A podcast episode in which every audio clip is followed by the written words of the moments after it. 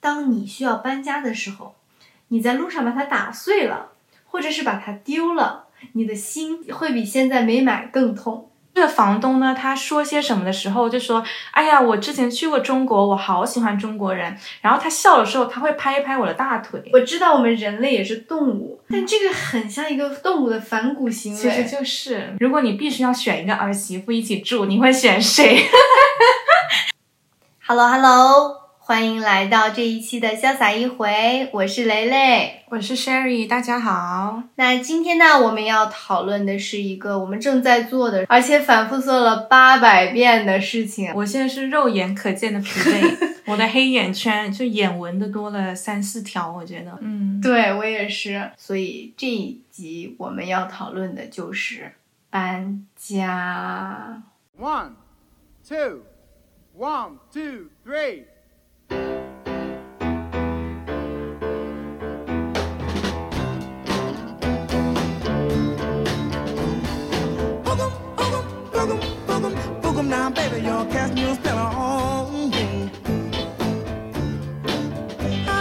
我数了一下，就从去年五月开始到现在，我已经搬了三次家了，其中一次还是跨国搬家，所以我真的好累，就近十年内我都不想要再搬家了，太累了。大家如果没有听前几期的节目的话，我跟 Sherry 是两个人坐标在现在在法国。所以对我们两个来说，至少都有过一次国际搬家的经历。那这一次呢，是我的我的第二次国际搬家。第一次国际搬家是从上海搬到爱尔兰。这是我第二次的搬家，第一次是从爱尔兰搬过来，然后这一次是搬到一个我觉得相对来说比上一个房子更好的地方。可以说吗？是我的旧房子。对，Sherry 现在已经晋升为包租婆了，她是房主了，现在已经有房产了啊。她是买了自己的房子，然后我接手了她的房子，接手了这个一线河景房。对我个人表示非常开心，因为这儿的风景实在非常美。因为我之前那个房子呢，它到周末的时候，年轻人啊什么的，他们不知道这是一个公寓，就会非常吵，然后坐在你家窗户上喝酒什么的。所以这次我终于可以不用忍受别人坐在我们家窗户上喝酒了。就有一些朋友可能知道，在法国租房子是非常麻烦的，嗯，就需要非常多的文件，然后手续，然后找房还要经过比面试还要严格的筛选。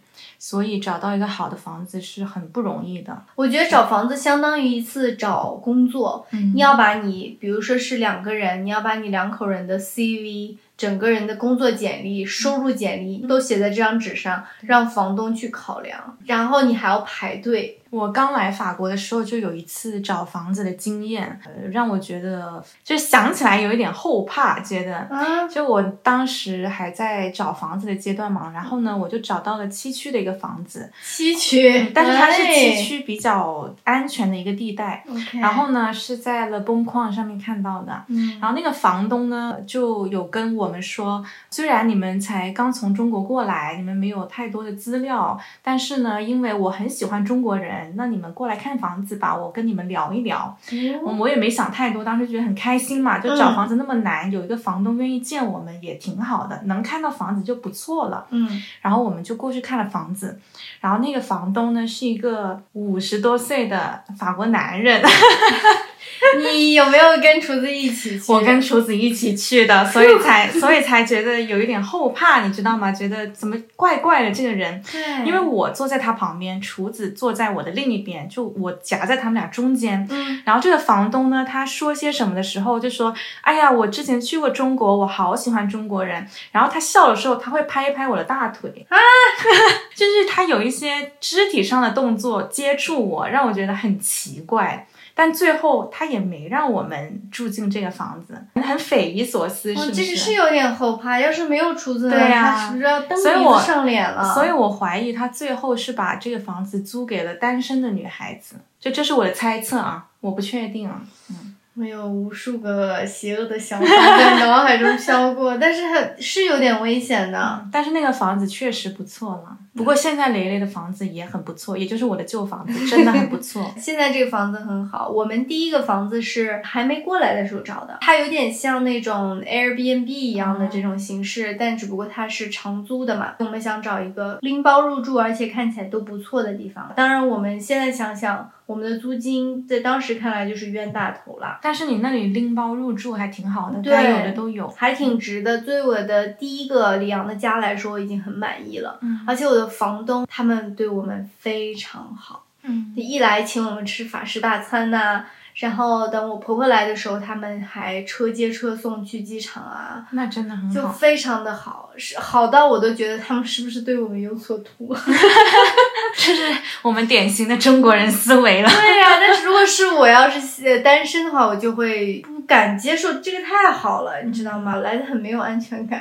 所以你已经反复的搬过。两三次家了，对，第一次是从国内搬到法国嘛，嗯，然后第二次是从法国，就是呃厨子爸妈的家里搬到里昂来。然后第三次就是从这个里昂的家搬到现在的新家。OK，那第一次的话，其实我们可以想见，就是你想这边的生活嘛。嗯。但是你从等于你婆家搬出来，是什么让你无法忍？就是你哪里无法忍受？没有没有，话不要这么说。是哪里让你不开心了？没有没有，因为他们家住在乡下嘛，就离里昂有差不多四十五分钟的这个车距。当时我在里昂上学，他在里昂工。做，所以还是住在里昂比较方便，而且这边就至少厨子家是这样吧，就是小孩是不会跟父母一起住的。然后我婆婆呢，她也是觉得她不想要跟自己的儿子和儿媳妇一起住，就大家有这个共识，是有这个观念上的，对啊，那所以就肯定会搬出来嘛。所以就是交通上的不方便是最大的因素，对吧？对。如果说啊，我们假设一下，交通上不存在阻碍，你会不会继续住下去？我没有预料到你会问这种问题，你这个是因为是实话来讲，可以给你省了一个大头的。我觉得我还是不会跟婆婆跟公公住在一起，就厨子也不可能想要跟他爸妈住在一起。而且我也问过我婆婆，因为我妈妈跟我的嫂子住在一起嘛，就我自己家。对呀。我就有问我婆婆，我就说，因为她有三个儿媳妇，我就逗她。有一次我就说，如果你必须要选一个儿媳妇一起住，你会选谁？就我其实心里想，你选我，选我。然后她就说，我一个都不会选，我绝对不可能跟儿媳妇一起住。哎，老太太挺精明的，挺好的，挺好。休想把我拉下 河啊！OK，那所以第一次搬家是势必要搬的了。对，第二次是就这一次了了，身份变了，自己是老板娘了。不要这么说，不是我是大头是厨子。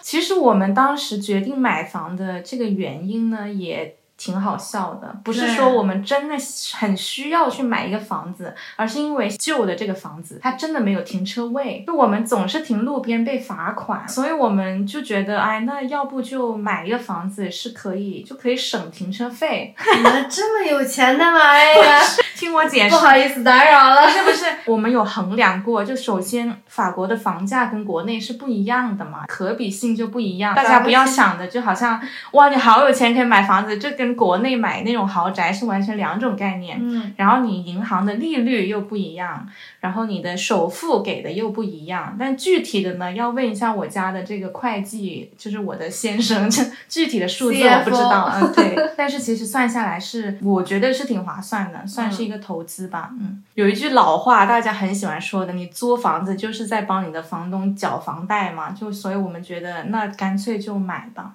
对，所以被迫买了房子。对不起，可以这样理解吗？这个车是什么车？我想要 看看。真的是个破车，就是那个停车费真的很贵，一次可能就罚个差不多五十欧了。火，五十到八十欧这样子，就真的很贵啊！现在搬了之后搬进去，现在是一个星期。呃，我这个星期刚好厨子又很忙，我就突然有一种好像买了个房子把自己困在里面的感觉。他不在家，我一个人在家打扫卫生啊。洗衣服呀，主妇的感觉。对，就觉得哎，是不是买了个房子困住了我自己，变成了一只金丝雀？可能是我想多了。哎，但是哎，就如果有听我们上一期节目的朋友，就社交那集，嗯，我不是有提到一个马赛的朋友嘛？对，之前我就跟他说啊，我们买了房啊，什么什么什么的，他就跟我讲了一个我觉得体现他有多么古怪的一句话。嗯，他说：“哎，你现在是想去哪里都可以，你知道吗？因为你们俩一起买了房子，你就算现在去了美国，他也不能拿你怎么样，你他你就能分走他一半的房子。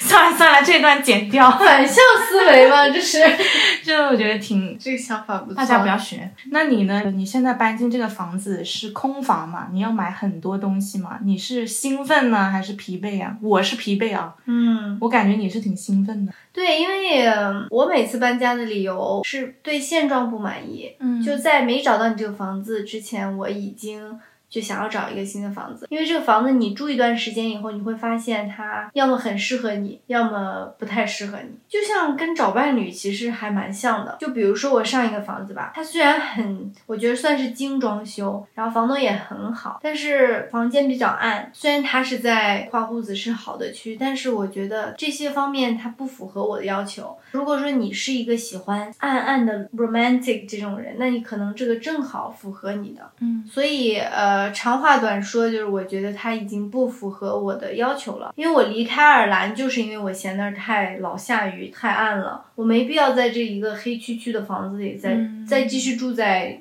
这样的地方。采光真的好重要哦。对，采光对我来说非常重要。哎，那你在意风水吗？风水沙巴，啊，真的吗？对我是挺相信风水这个东西的。对，因为我们家在意的风水是阳光要充足，嗯然后家里人要和气，嗯这就是最好的风水。对于我们来说，没有那么讲究了。嗯嗯。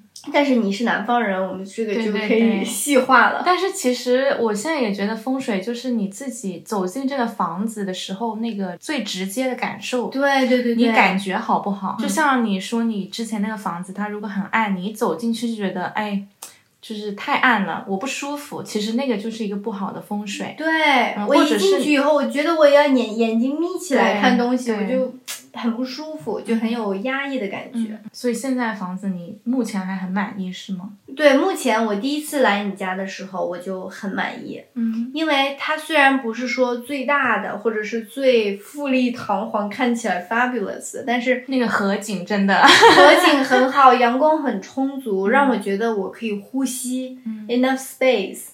然后其他的东西你可以慢慢在软装上下功夫嘛，嗯加上你个人的因素，但是整体这个地方我很喜欢。嗯。嗯，那我要抱怨一下，我新家有一个很致命的缺点，嗯就是真的太冷了。对，这个也是我喜欢这个地方，很暖和。对嗯，雷雷现在这里就是我之前住的地方，就是真的很暖和，有时候冬天甚至不用开暖气对。我那边现在已经四月底了啊，我们录节目的时候，有时候晚上白天啊，我在家里都已经冷的，我要穿四件衣服，这是我觉得挺不好的地方。但希望夏天会好一些吧。所以其实我们两个搬家都是有一点是一种欲望更新，对吗？对，我觉得是对理想生活的一种探索，因为我觉得家是一个最私密的地方嘛，你在那里你才能真正的放松，做自己。其实家是代表了你自己的一种形状。不好意思，我又有点 飘了，讲的话。 and I look across the water. And I think of all the things what you're doing. And in my head, I paint a picture. 那你现在搬家，就你不是买了很多家具吗？嗯就你觉得什么东西对你来说是最重要的？啊，我觉得我每次搬家，最后剩下的都是最最最实用的东西。嗯这个连我的生活方式都因为我频繁的搬家，就是我在国内的时候也住过好多个城市，我的生活方式也因为我频繁的搬家而发生了改变。就比如说，我不会再去老看那家居店的小摆件儿啊什么的，虽然我个人很喜欢这种东西，但是我知道我带不走它，嗯我也不想卖掉它，还浪费钱。就在现在这个现状来说是浪费钱，甚至我买的衣服啊什么的，我都买穿旧了就可以扔掉，循环性高的基本款。这样的话，我搬家的时候就不会心疼。那这一次搬家呢？我觉得我每次搬家心境都不太一样。这次搬到你之前的家，就我现在的这个家来，是兴奋的，因为首先我喜欢这个地方，其次还是要感谢你啊。正因为认识你，我们有这个 connection，那我就正好可以得到这个房子，我是开心的。然后我第一次可以开始买家具啊，买。带有我个人对真正的天质属于自己的东西，对带有我个人呃性格啊和个人元素的东西进来，也是有点激动的。那你哎，你搬进这个房子的时候心境一样吗？你觉得两次搬家不一样？因为我搬进这个房子的时候，我知道我就是。短暂的住在这里，嗯，所以我并没有花太多的心思去布置，或者就是想要在这里留下我的足迹。当时就是拿了很多厨子爸妈家里的二手家具，他们不要的，然后他亲戚家里面给我们的东西就直接搬进来了。但反而是可能现在吧，我搬到了我的新家。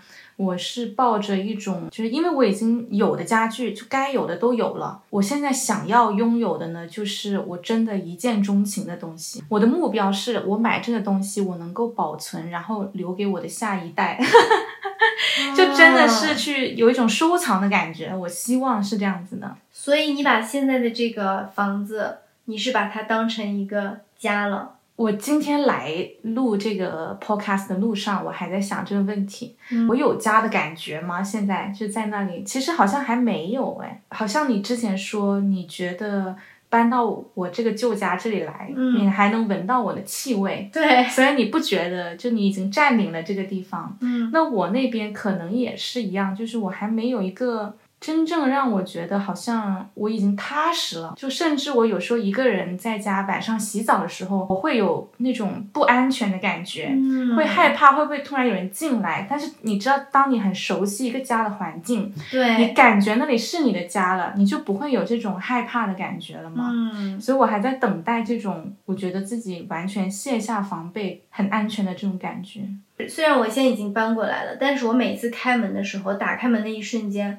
我闻到的还是你们的味儿，所以我仍然觉得有点 confused，有点疑惑，因为这个地方我已经很熟了，因为我老来找你。嗯，但是这个地方我仍然觉得是你家，虽然里面已经有我的东西了，我就在想这个问题。但我今天走进来，我觉得好陌生呀，是吧？而且就已经就不一样了，有一种对物是人非的感觉。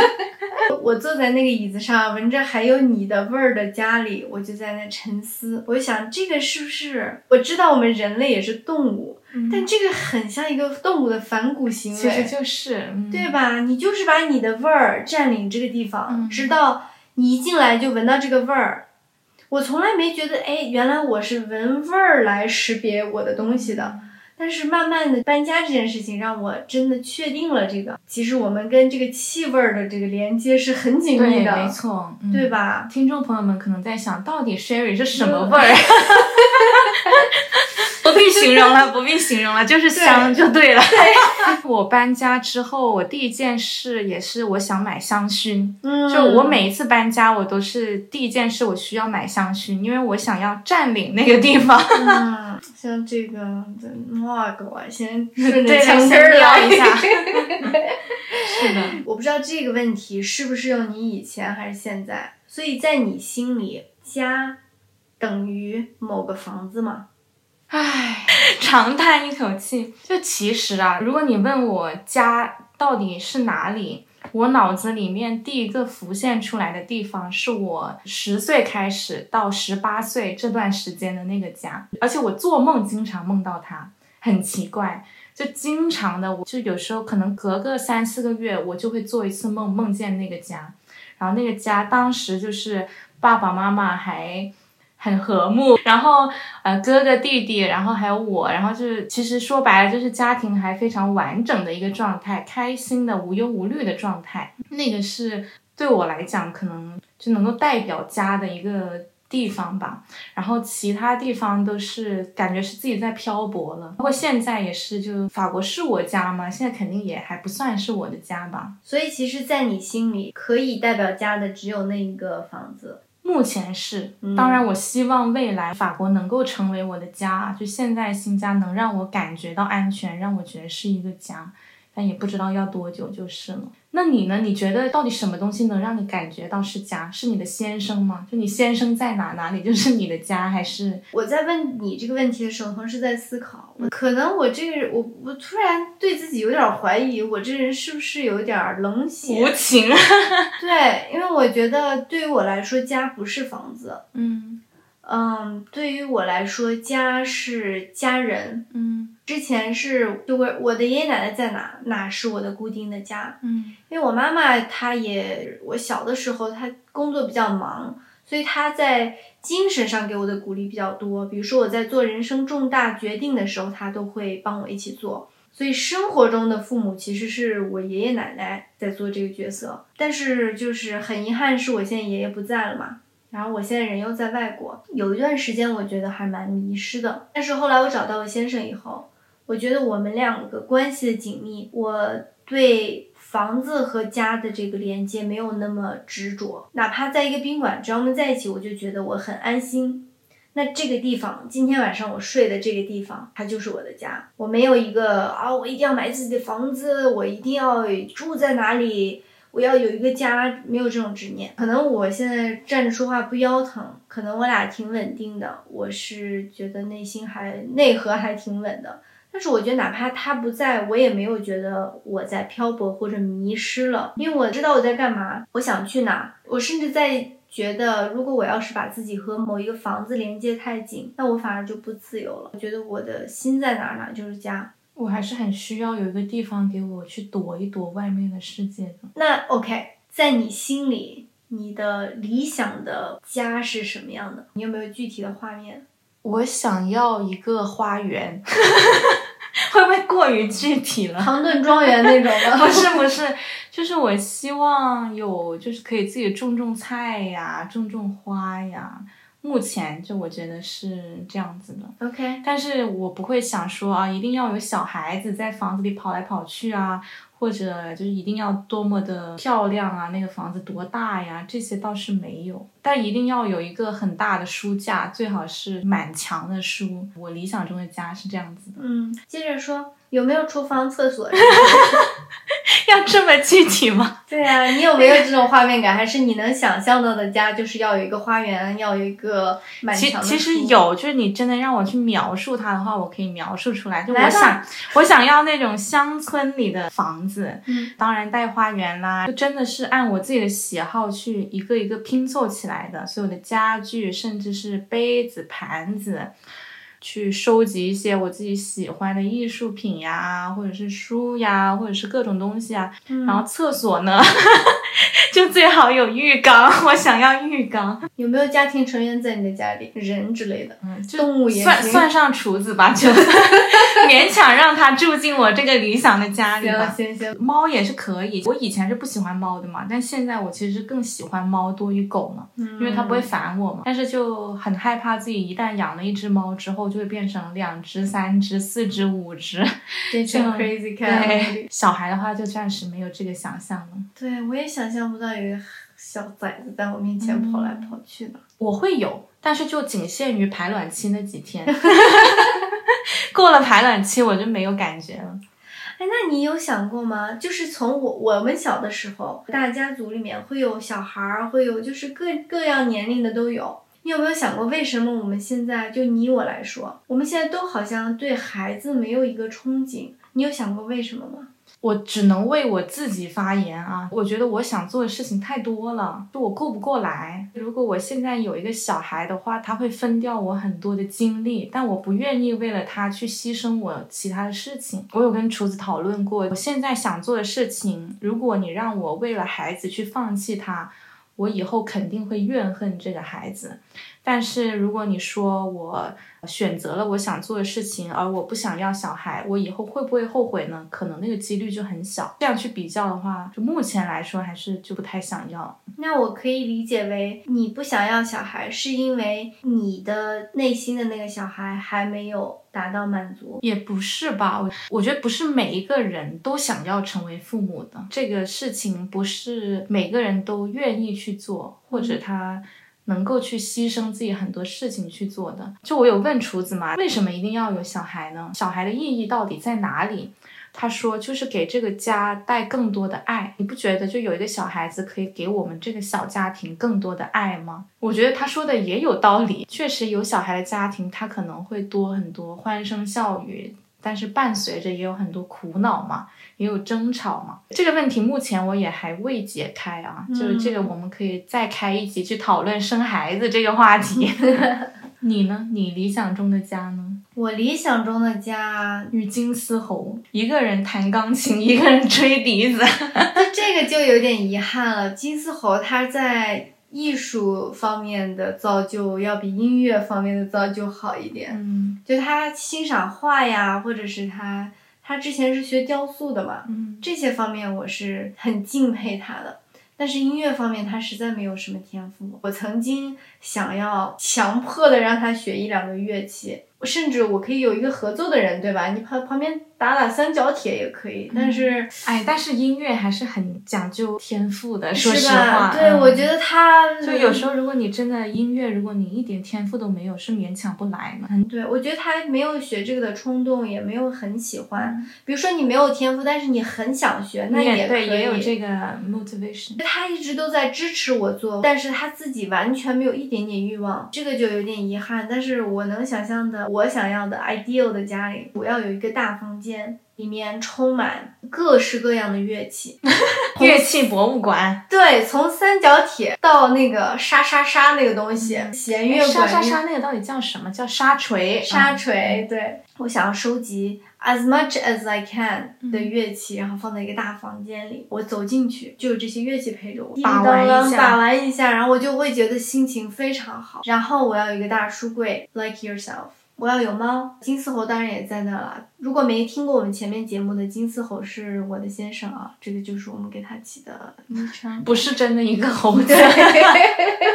这但是这个房间呢，它是个隐秘的房间，它要大，但是它是隐秘的。你让我想起了一个 那种有癖好的人的房子 里面啊有一个 密室，对啊，但是呢，它不能下楼，不是地窖那种东西。是一个按钮就可以把那个书柜一个转哎身。你有没有看过《纳尼亚传奇》啊，最好是一个衣柜，然后一打开，这里面谁都别来烦我。这个房间足隔音很好，足够的阳光，然后就让我一个人在那儿，嗯谁也不要进来打扰我。这个是我能想到的最具体的一个设计方案。嗯，挺好的，我觉得这个可以实现。对，花园，呃，如果有园丁的，我有那么富的话，园丁替我打扫。你知道我有多幼稚吗？嗯我之前住的所有的房子里都有植物，但是呢，没有意识到的是，其实植物都是我爷爷奶奶在打理的。所以当我养了植物呢，我只习惯有它们。不习惯养它们，总是忘了浇水，不会照顾植物。直到金丝猴说：“哎，你要浇水呀、你要干嘛？”然后我才意识到，其实是爱你的那些人在替你挡这些箭。其实我是在他们的庇护下长大的，嗯是他们一直在照顾这些植物，让我觉得这些都是自动长大的。你也是其中一个小植物了。对，没习惯，我被爷爷奶奶惯坏了，我可能没有 If 习 I 惯 was a 照 flower 顾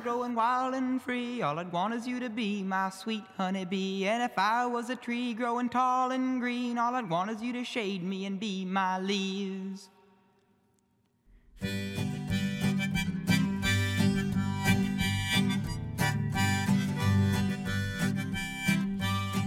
我觉得特别是我们这种啊，经历过跨国搬家的，嗯其实是很懂得断舍离的。嗯就我从国内搬过来的时候，就有一次大型的断舍离。每清掉一个东西的时候，我都会问自己，我需不需要留下这个东西，来提醒我自己，我曾经是谁。留下来的都是最宝贵的东西了。你会这样吗？你这么一说，我确实有几个留下来的东西。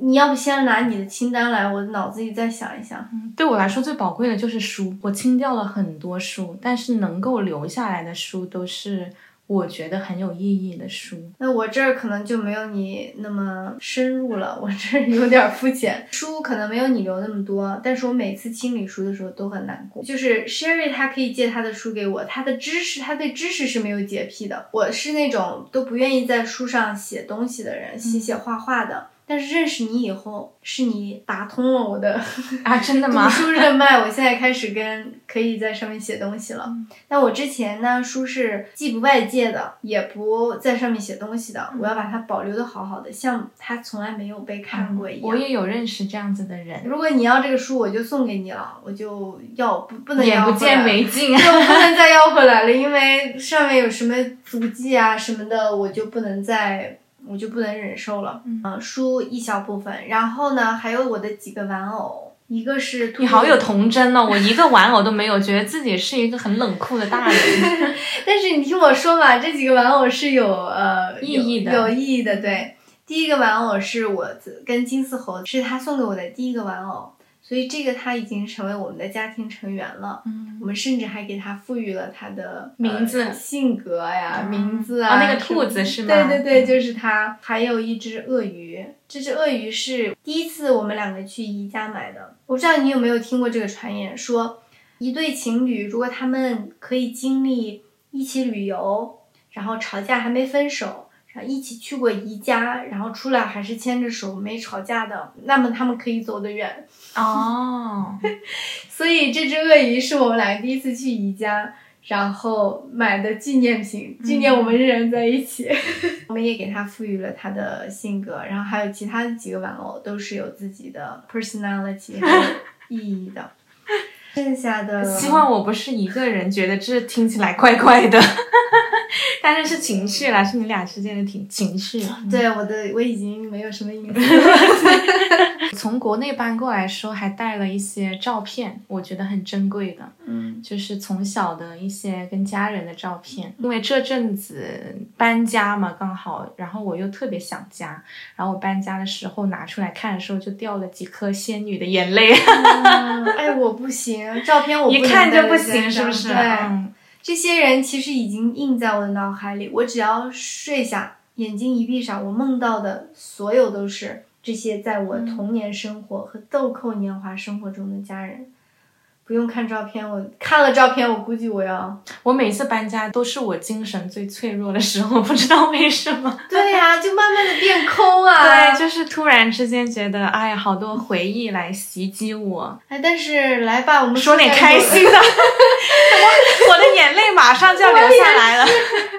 来吧，我们来一波安利吧。有什么如果是呃，我们建议大家搬的，我就很建议大家秉持这个可持续的精神啊，就多买二手的家具。嗯在法国的话，我很推荐大家去逛 e r m a u s 嗯，第一次去其实是我婆婆带我去的，我好喜欢 M 雨丝。她带我去，然后我第一次去就打开了我新世界的大门，你能捡到很多便宜的好东西。然后家具也是我们在那里捡了桌子呀、茶几呀、椅子呀，就古色古香的。对我们也是。就非常喜欢，然后很开心，然后书也能够选到，嗯，对，这一点是我非常喜欢法国的地方，可以捡到很多中古的家具，或者是复古风格的家具，八九十年代的留声机，各国的各种文化的都可以捡到，而且它是可用的那种。而且呢，还有一个非常好的点就是。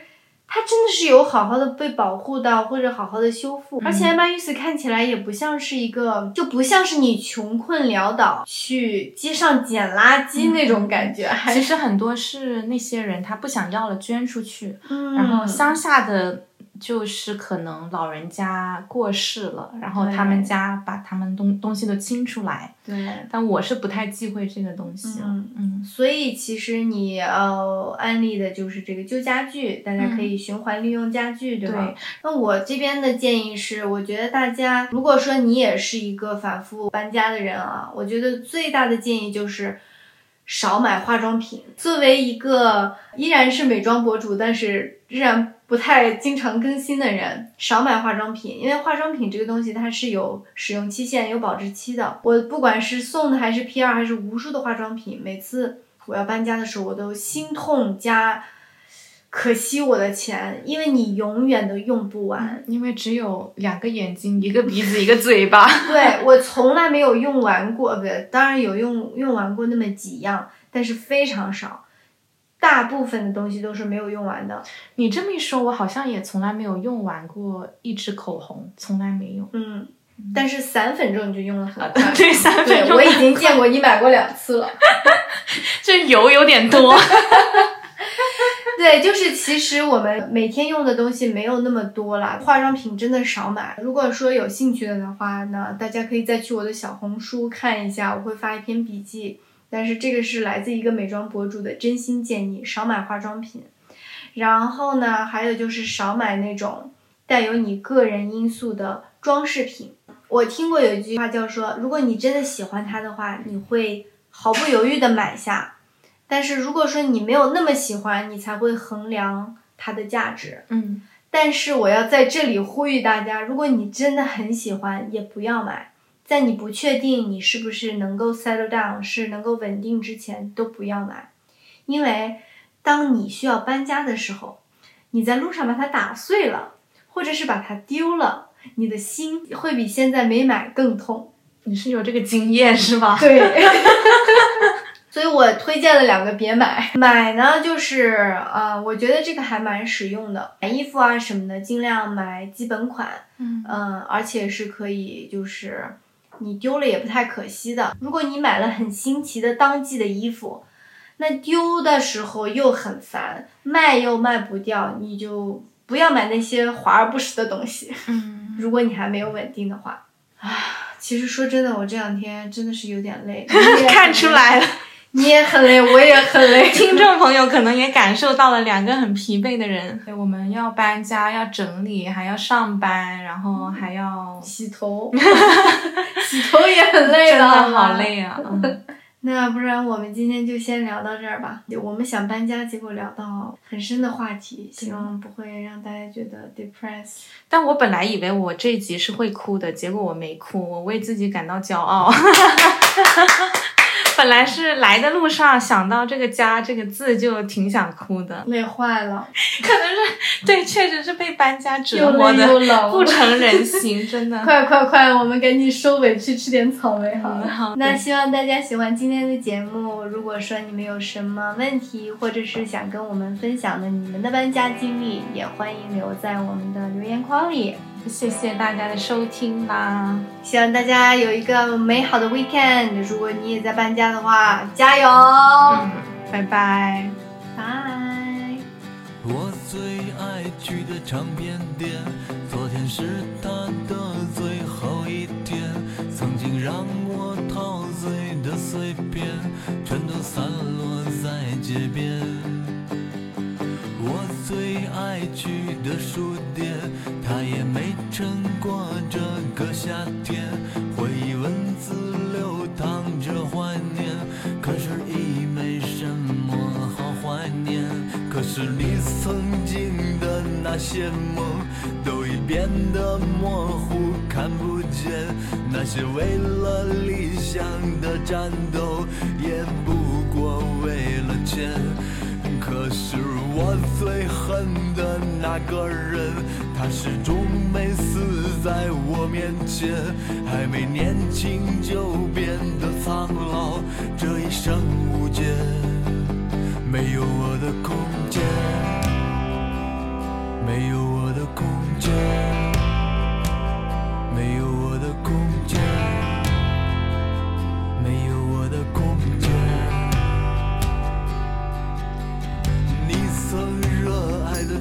人，这一生也不会再见面。